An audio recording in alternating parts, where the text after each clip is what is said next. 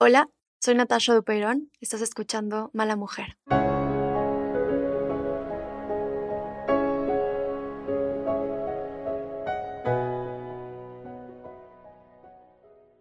El capítulo de hoy se llama Violencia Invisible y junto con Michelet Palacios, terapeuta familiar, de pareja e individual, vamos a hablar sobre la violencia que no se ve. Descubre el tiempo que no sabías que tenías libre y vuélvete la mejor versión de ti mismo. Mejora tu vida con 30 minutos al día. Descubre Vic. Encuentra más información en el banner. Hola Michelet, bienvenida. Hola, ¿qué tal Natasha? Muchas gracias por tomarte este rato para platicar. No, al contrario, gracias por la invitación. Em, la violencia física sabemos que pasa porque se ve, pero la violencia emocional es invisible y es igual de peligrosa. Entonces yo quería preguntarte, ¿cuál es la violencia que no se ve? Exactamente esa, la violencia emocional.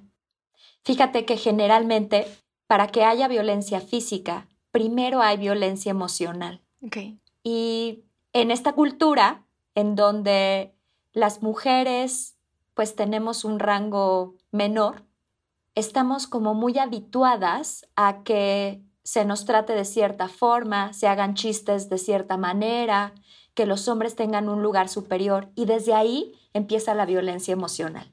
Ok. Y por supuesto que es invisible porque ni cuenta te das. Tú crees que esto es normal, que así es tu contexto, que así son las cosas y que a todo mundo le pasa. Claro. Quiero hablar de una palabra que tiene mucha información negativa y de burla, que es la palabra víctima. Y pensamos que somos víctimas por culpa de nosotras mismas, ¿no? Esta, esta cosa de, ay, no te hagas la víctima.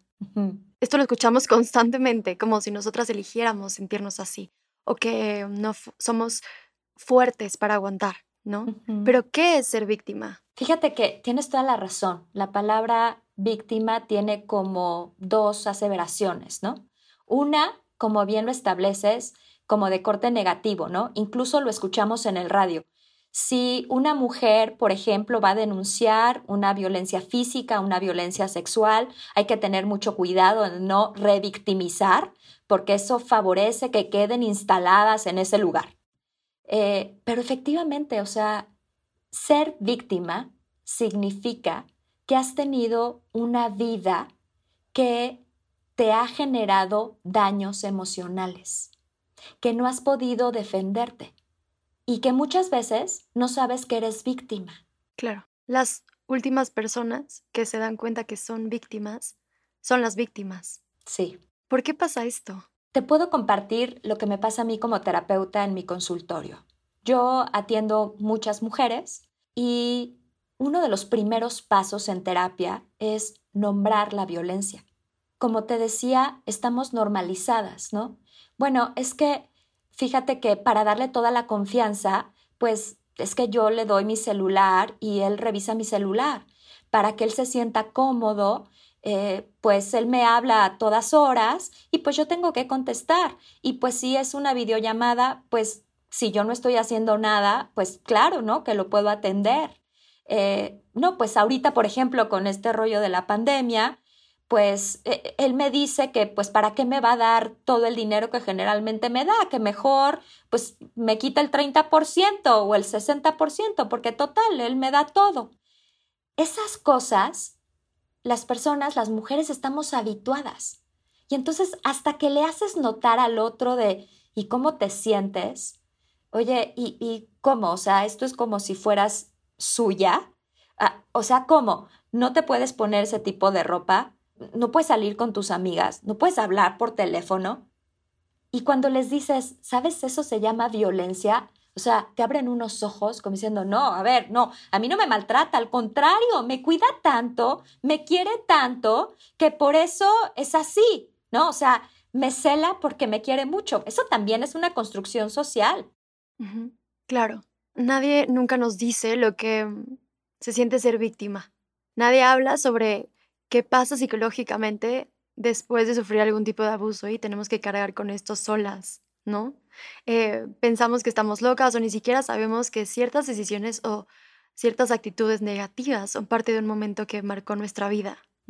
¿Qué pasa en nuestra cabeza cuando nos damos cuenta que somos víctimas? Bueno, aquí ya estás partiendo del hecho que hay conciencia de que algo está pasando o de que yo soy de alguna manera y tal vez obedece a que me ocurrió algo.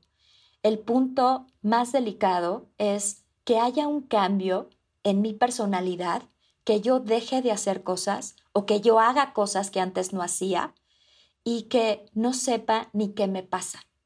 Cuando ya identificas que ocurrió un evento que te ha generado una respuesta o que ha favorecido un cambio tuyo, híjole, ahí empezamos con las modificaciones. O sea, la verdad es que el primer punto es darnos cuenta de estas cosas. O sea, las personas que atraviesan un evento, puede ser tan intenso ese evento que genera esto que te digo, o sea, un cambio de personalidad. Eh, sentir que estás viviendo ese evento continuamente, tener pesadillas. Pero imaginemos una mujer, una niña que ha sido violentada desde que es una pequeñita y que ha vivido violencia desde que tiene tres o cuatro años y que está ok que la mamá se enoje, que la mamá golpee, que el papá se enoje, que el papá golpee, que ella tenga que atender a los hermanos, que el papá violente a la madre. Entonces, la suma de eventos también genera una diferencia y esas víctimas que sufren esto a lo largo del tiempo, pues evidentemente tienen un daño superior. Claro, es como darte cuenta, ¿no? O sea, como primero entenderlo para poder cambiarlo. Sí, sí. O sea, reconocerlo, ¿no? Y, y, está bien complicado porque con, con, la violencia física, como lo dijiste al inicio, pues tienes sangre, ¿no? O sea, tienes un morete, te agarraron del cabello. Pero en la violencia emocional, en donde lo que se genera es que yo empiece a dudar de mí, yo ya no sepa si estoy bien o si estoy mal. O sea, la violencia tiene un patrón generacional. Eso es algo que estudiamos los sistémicos. Cuando tú encuentras a una mujer que vive violencia, generalmente hay un patrón de repetición. Y si tú vas a generaciones hacia arriba, te das cuenta que la madre que la abuela es como si se introyectara, así decimos los psicólogos, como si se generara algo, ¿sabes? Como en el DNA. Eh, y entonces, claro, que requiere mucho el reconocimiento, el darse cuenta y pues imagínate tú que reconozcas que esa persona que te quiere tanto, que incluso puede ser tu madre, pues a través de la manipulación o el chantaje, frases como si no haces esto significa que no me quieres, pues te hizo daño. Eso es bien complicado porque hay un vínculo de amor. Claro. Si lo traspasas a la pareja, pues es igual, ¿no? O sea, pero pues cómo es que esto está mal, ¿no? Si él me cuida, él me protege, él me da lo que necesito, bueno, de repente se enoja, bueno, de repente me trata mal, bueno, a, veces me dice de groserías, pero luego se arrepiente y bueno, me trata súper bien. Y ahí entra el círculo de la violencia. O sea, hay eventos fuertes y luego como una luna de miel en donde las personas dicen, bueno, esto va a pasar. Ok, justo te iba a preguntar eso, porque las mujeres sufrimos mucha violencia de diferentes formas, ¿no? Pero una muy específica es la violencia en casa. ¿Cómo caemos en una relación tóxica, peligrosa? ¿Y por qué cuesta tanto trabajo salir de ahí? Y, justo mi pregunta es esto, como tenemos que ser eh, codependientes o venir de una familia rota para caer con personas así o no necesariamente? A mí me parece que no necesariamente. Y, o sea, y, soy terapeuta familiar, pero decir que las familias son las responsables de todo lo que pasa con los elementos del sistema, pues la verdad no. O sea, las personas hacemos cosas y en muchas ocasiones esto es multifactorial. Hay eventos familiares, hay eventos sociales, hay temas culturales, eh, que hacen que caigamos en este tipo de relaciones. Sin lugar a dudas, cuando tenemos un autoconcepto devaluado, cuando no reconocemos y no nos han reconocido como seres valiosos, seres amables, pero desde el amor, que te puedo amar, por supuesto que nos cuesta más trabajo. Claro, porque hay muchas personas que dicen esto como de, no, la verdad es que yo crecí en un lugar increíble, eh, con papás muy amorosos, caen en una relación tóxica y no lo entienden, ¿no? Em, Pero claro, no necesariamente, pero creo que también cuando vives violencia de chica, cuando llegas con una persona violenta es mucho más difícil darte cuenta, ¿no? Sí, bajo ninguna circunstancia una persona elige la violencia. A mí, ese, esa palabra de, bueno, pues es que ella está ahí porque seguramente le gusta, ¿no? Es que ella lo permite. Híjole, eso, o sea, la verdad es que me parece que habla de repente como de mucho desconocimiento, porque, o sea, las personas no eligen la violencia bajo ninguna circunstancia.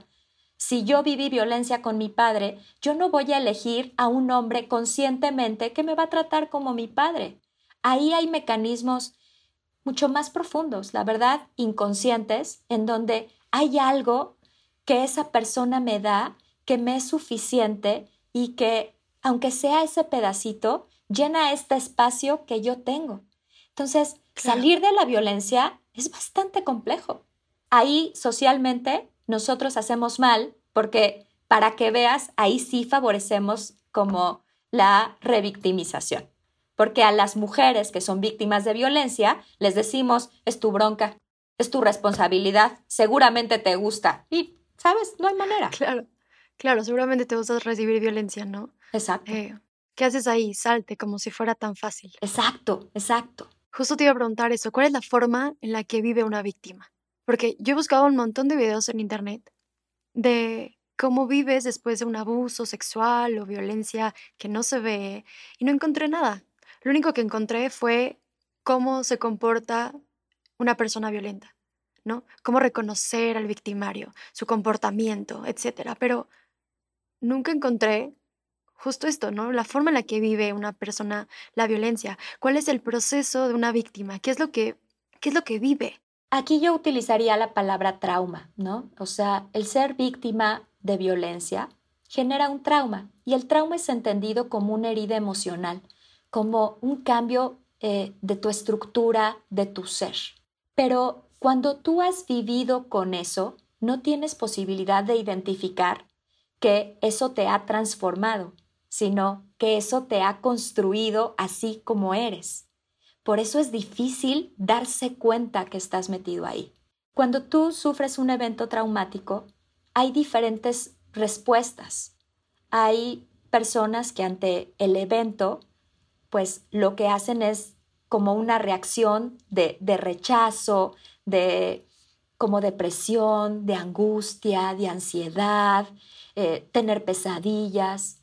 Pero hay otras personas que parece que lo evaden, que lo bloquean, que lo escinden.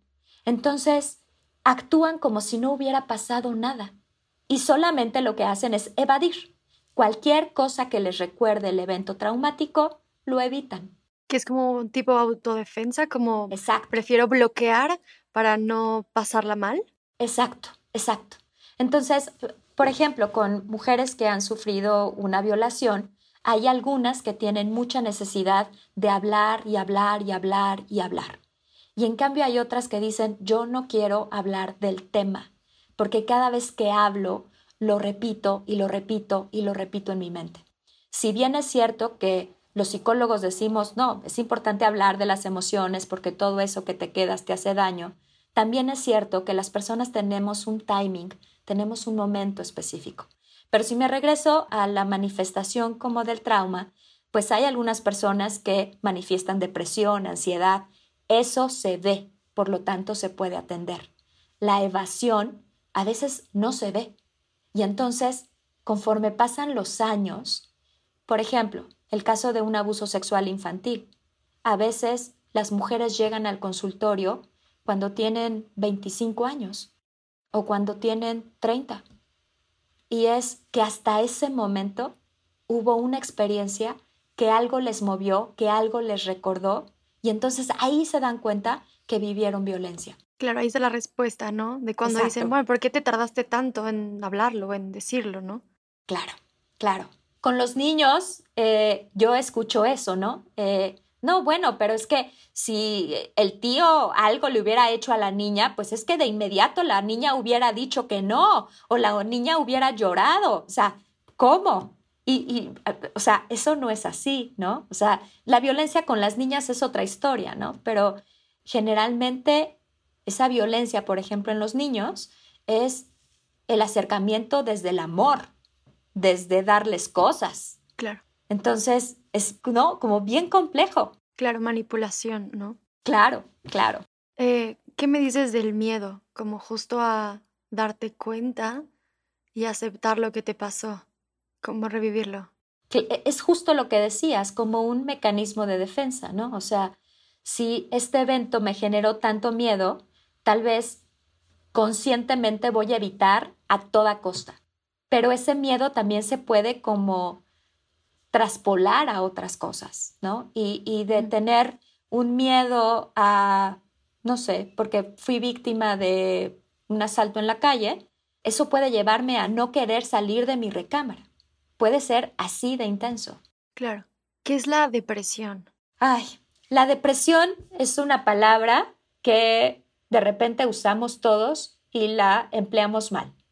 Exacto, le hemos quitado valor, ¿no? Así como estoy deprimido, algo que ni siquiera tiene importancia, ¿no? Exacto, ¿no? O sea, estoy medio depre. Y, una cosa es de estar triste y otra cosa es tener un trastorno de depresión, ¿no? Y, y, también, por otro lado, de repente nosotros pensamos que la depresión es, bueno, cuando está en su cama, no se baña, no come, no habla. Eso sí es depresión. Pero, a ver, pues se va de fiesta y yo lo veo súper contento y yo la veo súper contenta. Es más, hasta de repente se pasa de copas. Y pues no, yo la veo que se ríe con sus amigas. No, seguramente no está triste. Eh, entonces hay mucha mala información. La depresión es un trastorno que requiere un tratamiento. Y generalmente es un tratamiento multidisciplinario, donde tiene que entrar el médico psiquiatra y también tiene que entrar el terapeuta o el psicoterapeuta. Y tiene diversos síntomas. Y hay gente que puede vivir deprimida mucho tiempo, planita en su vida, planita. Claro, ¿y cómo te, cómo te das cuenta que estás deprimido de verdad? Generalmente es porque hay una incomodidad, porque me doy cuenta que no siento placer, que no tengo una motivación, que si trabajo está ok, que si no trabajo está ok, que si voy con mis amigas está bien, que si no, no está bien, o que a veces no tengo ganas de levantarme, que de repente, como ya me va a bajar, pues estoy triste. Eh, y cuando esto se vuelve como más consecutivo, entonces es ahí donde las personas buscan ayuda. Pero desde mi punto de vista, lo que hace una diferencia es que haya información. Claro. O sea, que los medios de comunicación, que las redes te hablen de esas cosas, porque a veces únicamente a través de una imagen en donde te dicen, oye, que te estén controlando el teléfono, eso se llama violencia, es ahí donde uno dice, ay, eso me pasa y ahí me identifico y así se llama. ¿Qué es la ansiedad, Michelet? Porque sé que luego tenemos como ataques de ansiedad, pero siento que también hay mucha mala información alrededor de esto. Sí, fíjate que la ansiedad y la depresión son como primos hermanos, ¿no? Este, Porque muchas veces las personas se dan cuenta que están deprimidas cuando tienen como un ataque de ansiedad, ¿no? O sea, cuando de repente de la nada me empiezo a sentir incómodo, como que siento que no puedo respirar, eh, siento que mi corazón late muy rápido, las manos me están sudando, necesito salir, tengo la sensación de que algo me pasa o de que me voy a morir. Entonces, a veces las personas acuden por ayuda cuando tienes este tipo de crisis. Estos tipos de crisis son incapacitantes. Y generalmente el que está al lado dice, ¿qué te pasa? Relájate. No, es que de verdad siento que me va a dar un infarto. ¿Cómo te va a dar un infarto? O sea, respira, ¿sabes? O sea, no tienes nada. Eso es bastante común, ¿no? Entonces, la ansiedad y la angustia están muy asociadas a trastornos del ánimo. A veces, las víctimas lo que manifiestan es ansiedad. Ok. ¿Y bajo autoestima? Porque siento que luego pensamos que el baja autoestima solo es me siento fea, ¿no? Sí. Como no me gusta cómo me veo, estoy gordita o estoy muy flaca o tal, pero siento que el baja autoestima influye mucho en esta parte de de ser vulnerables para recibir violencia. Claro, claro. Eh, hace unos minutos te decía que el autoconcepto, o sea, los seres humanos somos seres gregarios. Nosotros necesitamos al otro para construirnos. Y es vital que alguien te diga, existes, eres importante, eres valioso, lo que tú sientes está bien, lo que tú quieres está bien. Y esas figuras, pues son nuestros padres o unas figuras cercanas. Pero claro que necesitas esa confirmación del otro. Y eso es lo que te va construyendo, eso que tú eres, eso que tú sientes de ti. Entonces, estar, por ejemplo, en una relación que hace que no sepas ni que sientes, ni si lo que dices está bien o está mal, o tenemos el otro extremo, ¿eh? Eh, mucho cuidado, una sobreprotección que te vuelve frágil e incapaz y que te sientes insuficiente y con miedo. Y entonces eso también genera como ideas pobres de ti mismo. Y claro, si te sientes inferior y alguien te ofrece una migaja de amor, pues con eso puede ser suficiente para ti. Entonces, claro que va de la mano. Eh, Michelle, ¿el tiempo lo cura todo? Yo pienso que no, porque si bien es cierto que puedes como ir olvidando y de repente sentirte mejor, pues yo como psicóloga digo, los, los temas emocionales necesitan elaboración, necesitan trabajo, necesitas entender qué te pasó, necesitas entender qué pudiste haber hecho diferente o para qué te sirvió eso. El que yo lo deje en el pasado o que yo ya ni me acuerde, no significa que eso está elaborado, que eso te sirvió, que realmente aprendiste.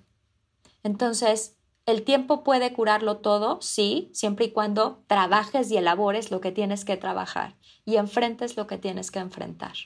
Claro. ¿Cómo saber cuándo pedir ayuda? ¿Cuál es el primer paso para decir, necesito ayuda? ¿Hay algo que puedes hacer, como hay pasos, em, hay información, no sé, en Internet, eh, buscar personas? ¿Cómo funciona esto? La violencia tiene como característica que la mujer violentada se aísla. Generalmente el hombre que ejerce violencia, y, y hablo así porque pues en nuestro país así es, el mayor porcentaje eh, de la violencia es ejercido por los hombres. Eh, lo que generan es un aislamiento. Entonces, la mujer se separa de las amigas, se separa de los amigos, se separa de la familia.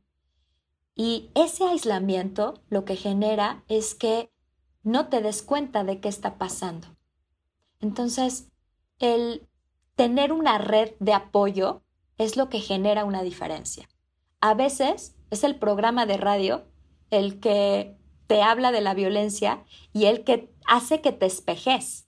Y entonces es en ese momento que la víctima como que trae una caída de 20, ¿no? Decir, ok, eso que dijeron me está representando y así me siento. Claro. Entonces, cuando me dices en qué momento pedir ayuda, generalmente las personas piden ayuda cuando ya no pueden más. ¿Cómo se podrían dar cuenta? ¿Hay algún violentómetro? Puedo decirte que en, en algunas sesiones yo les pido, busca qué es la violencia. Y nada más tienes que poner violencia y leer un poquito para que te des cuenta dónde estás parada. ¿Para qué funciona la psicología?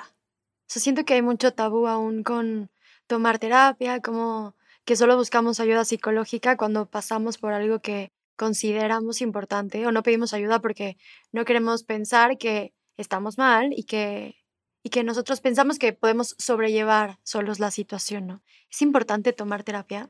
Eh, estoy de acuerdo contigo. Creo que todavía el, el ir a terapia es como, pues yo no estoy loco, ¿no? O sea, yo no voy a ir con el loquero o a ver cómo a este señor que ni conozco o esta señora que ni conozco le voy a abrir como lo que yo pienso, lo que yo siento.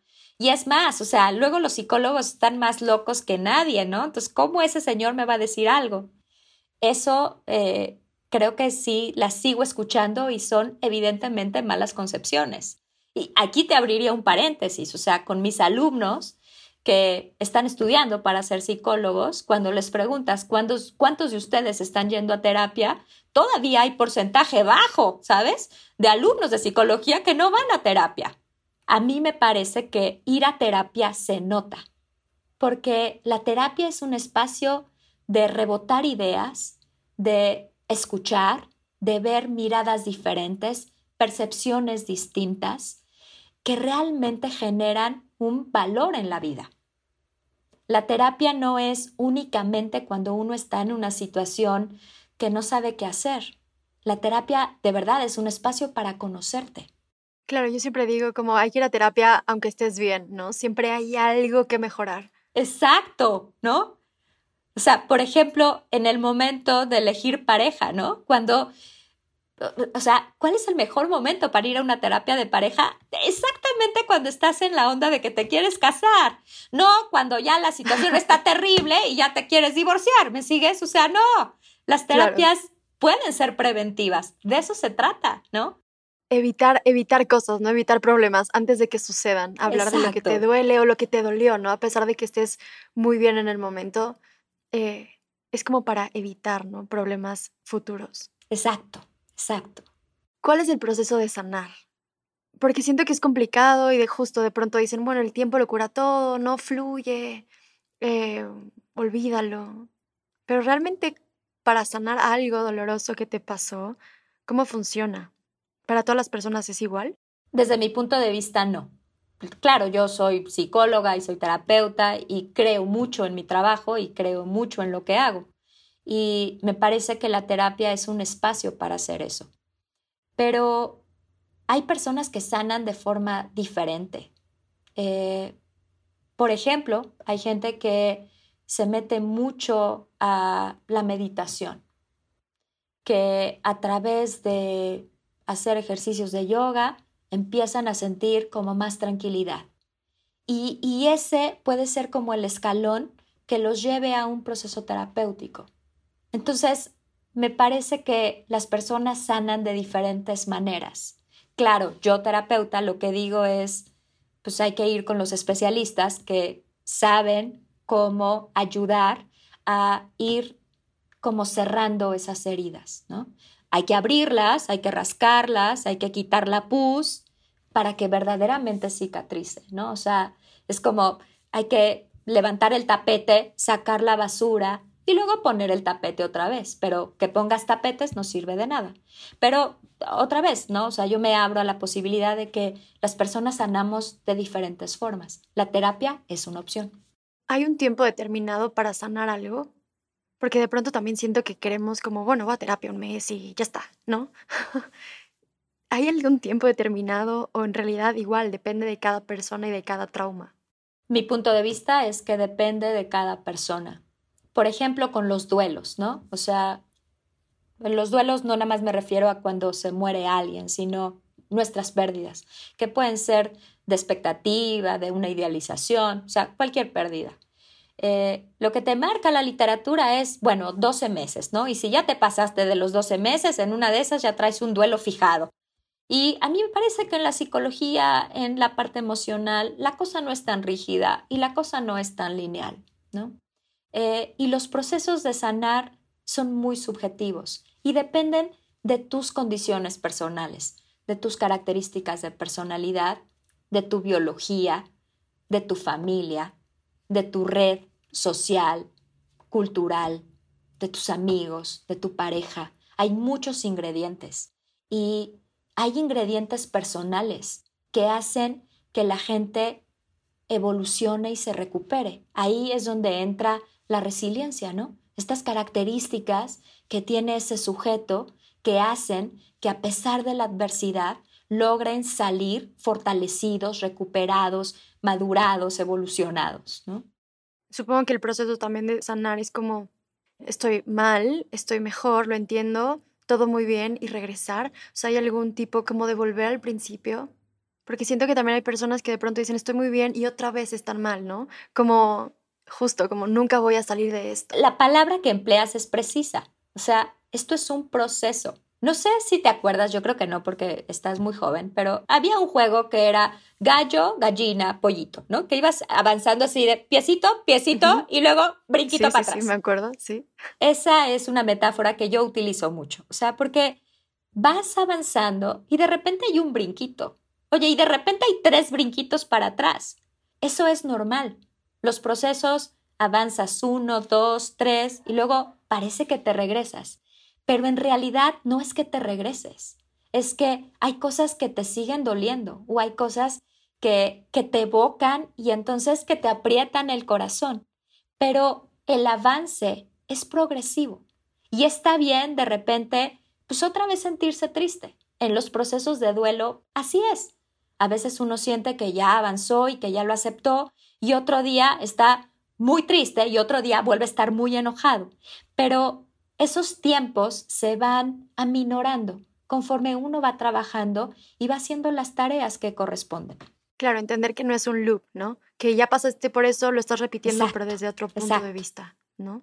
Eh, ¿Qué me dices de la aceptación? Porque también pensamos que, bueno, ya, acepto que mi esposo me golpeaba, ¿no? Pero siento que la aceptación va más allá de eso.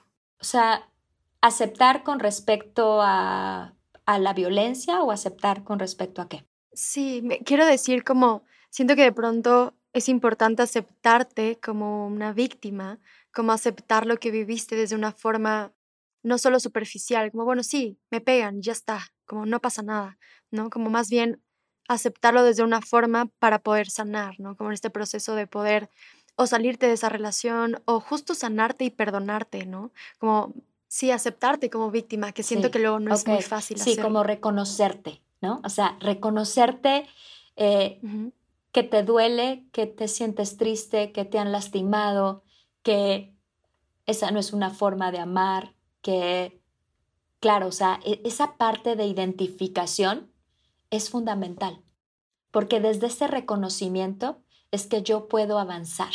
Claro. Y evidentemente llegar al punto de poner un límite, ¿no? Y decir, esto no lo permito más, porque ya estoy en un lugar diferente. Claro, ¿tú crees que también para poder sanar hay que perdonar y perdonarnos? Mm, yo te diría que sí, pero, o sea, el perdón no es nada más que, bueno, ya, perdona.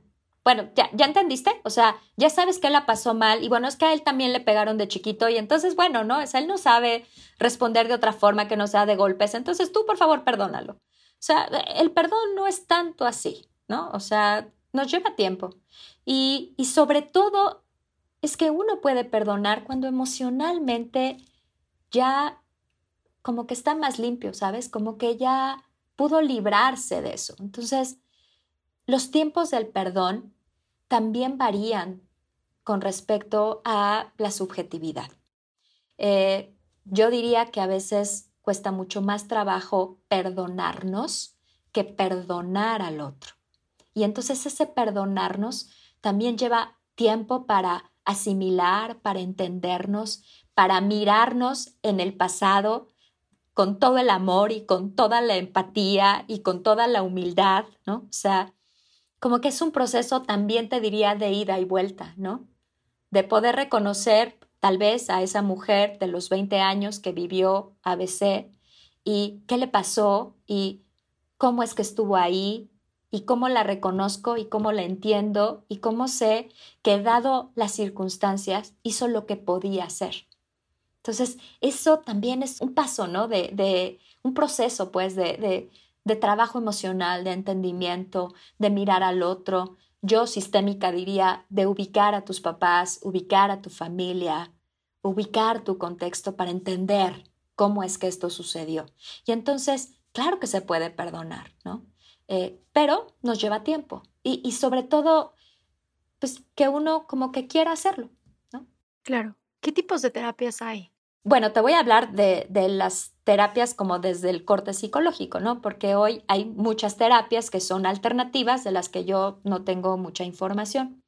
Eh, digamos que en la psicología existe la terapia de corte psicoanalítico, la terapia cognitivo-conductual y están los humanistas, donde entramos los sistémicos o los gestalt. Eh, entonces, todos estos enfoques terapéuticos tienen diferentes formas de mirar a la persona, de mirar los conflictos y de atender a la persona. Y dependiendo el trastorno, hay, unos, hay, unas corrientes terapéuticas que son mejores que otras, ¿no? Por ejemplo, para un trastorno de estrés postraumático, la terapia cognitivo-conductual es bastante productiva. Ok. ¿Hay terapias gratis? O sea, si no tengo dinero para pagarme una terapia, ¿dónde puedo acudir? Fíjate que hay muchos lugares donde uno puede hablar y pedir ayuda. Por ejemplo, con todo lo que estamos atravesando con la pandemia, pues varios grupos de especialistas se reunieron y ponían sus teléfonos y sus horarios para que la gente que estuviera pasando una situación difícil les hablara. Entonces, el gobierno eh, tiene muchos de estos lugares, el DIF, y por otro lado, hay instituciones, eh, por ejemplo, el ILEF en la Ciudad de México, que tiene eh, pues un apartado especial para violencia, tiene todo un grupo ¿no? multidisciplinario para apoyar a las mujeres que están atravesando situaciones complicadas. Yo también podría decirte que los terapeutas particulares eh, en general, cuando alguien necesita una ayuda terapéutica, pues nuestro trabajo es de ayuda, ¿no? Y estamos dispuestos. Y, lo hablo en plural porque con mis colegas, por supuesto que eso lo vemos, ¿no? O sea, de eso se trata nuestra labor. Claro, ayudar. Eh, Michelle, ¿tú te consideras una mala mujer? Yo creo que soy una mujer con matices con comportamientos buenos y con comportamientos malos, pero finalmente soy una mujer. Me encanta, la psicóloga, la mejor respuesta. Muchas gracias, Michelle, de verdad, por hablar conmigo de este tema importante. Eh, no sé si quieres agregar algo más. agradecerte, me encantó esta charla y tus preguntas. Gracias. Pues gracias a ti, te mando un fuerte abrazo y todos a terapia, ya.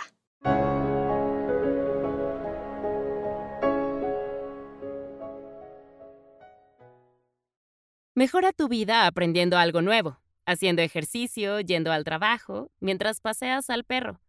Descubre el tiempo que no sabías que tenías libre con Vic. Encuentra más información en el banner. Presentado por Vic. Escuchar es el nuevo leer. Vic Technologies. SAPIDCB. Todos los derechos reservados. Ciudad de México, México 2020.